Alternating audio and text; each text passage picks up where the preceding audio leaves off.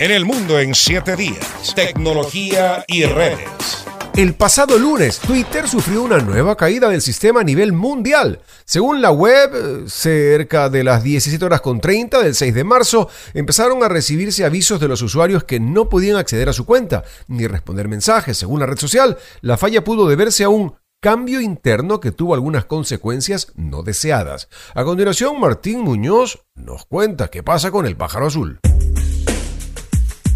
Usuarios de todo el mundo reportaron problemas al navegar en la red social Twitter el pasado lunes 6 de marzo. La falla en la plataforma de Elon Musk pudo deberse a un error humano. La respuesta de la compañía fue que la falla se debía a un cambio interno que tuvo algunas consecuencias no deseadas. Sin embargo, dos horas después, sin dar mayores explicaciones, dijeron que las cosas deberían estar funcionando normalmente. Todo apunta a que el error vino por los cambios técnicos que está adoptando Twitter en su API, abreviatura de Application Programming Interfaces, que en español significa interfaz de programación de aplicaciones. Esto se refiere fundamentalmente a la posibilidad de insertar tweets en otras webs. Por su parte, Elon Musk reconoció que Twitter está frágil, y esto se puede deber al gigantesco recorte que ha hecho la empresa desde hace un tiempo atrás. Según Platformer, un ingeniero de la compañía fue responsable de la interrupción de la red, al hacer un cambio de configuración incorrecto que básicamente rompió la API de Twitter. Un pequeño cambio de API tuvo ramificaciones masivas, tuiteó Musk más tarde lunes, luego de que el inversionista de Twitter, Mark Andreessen,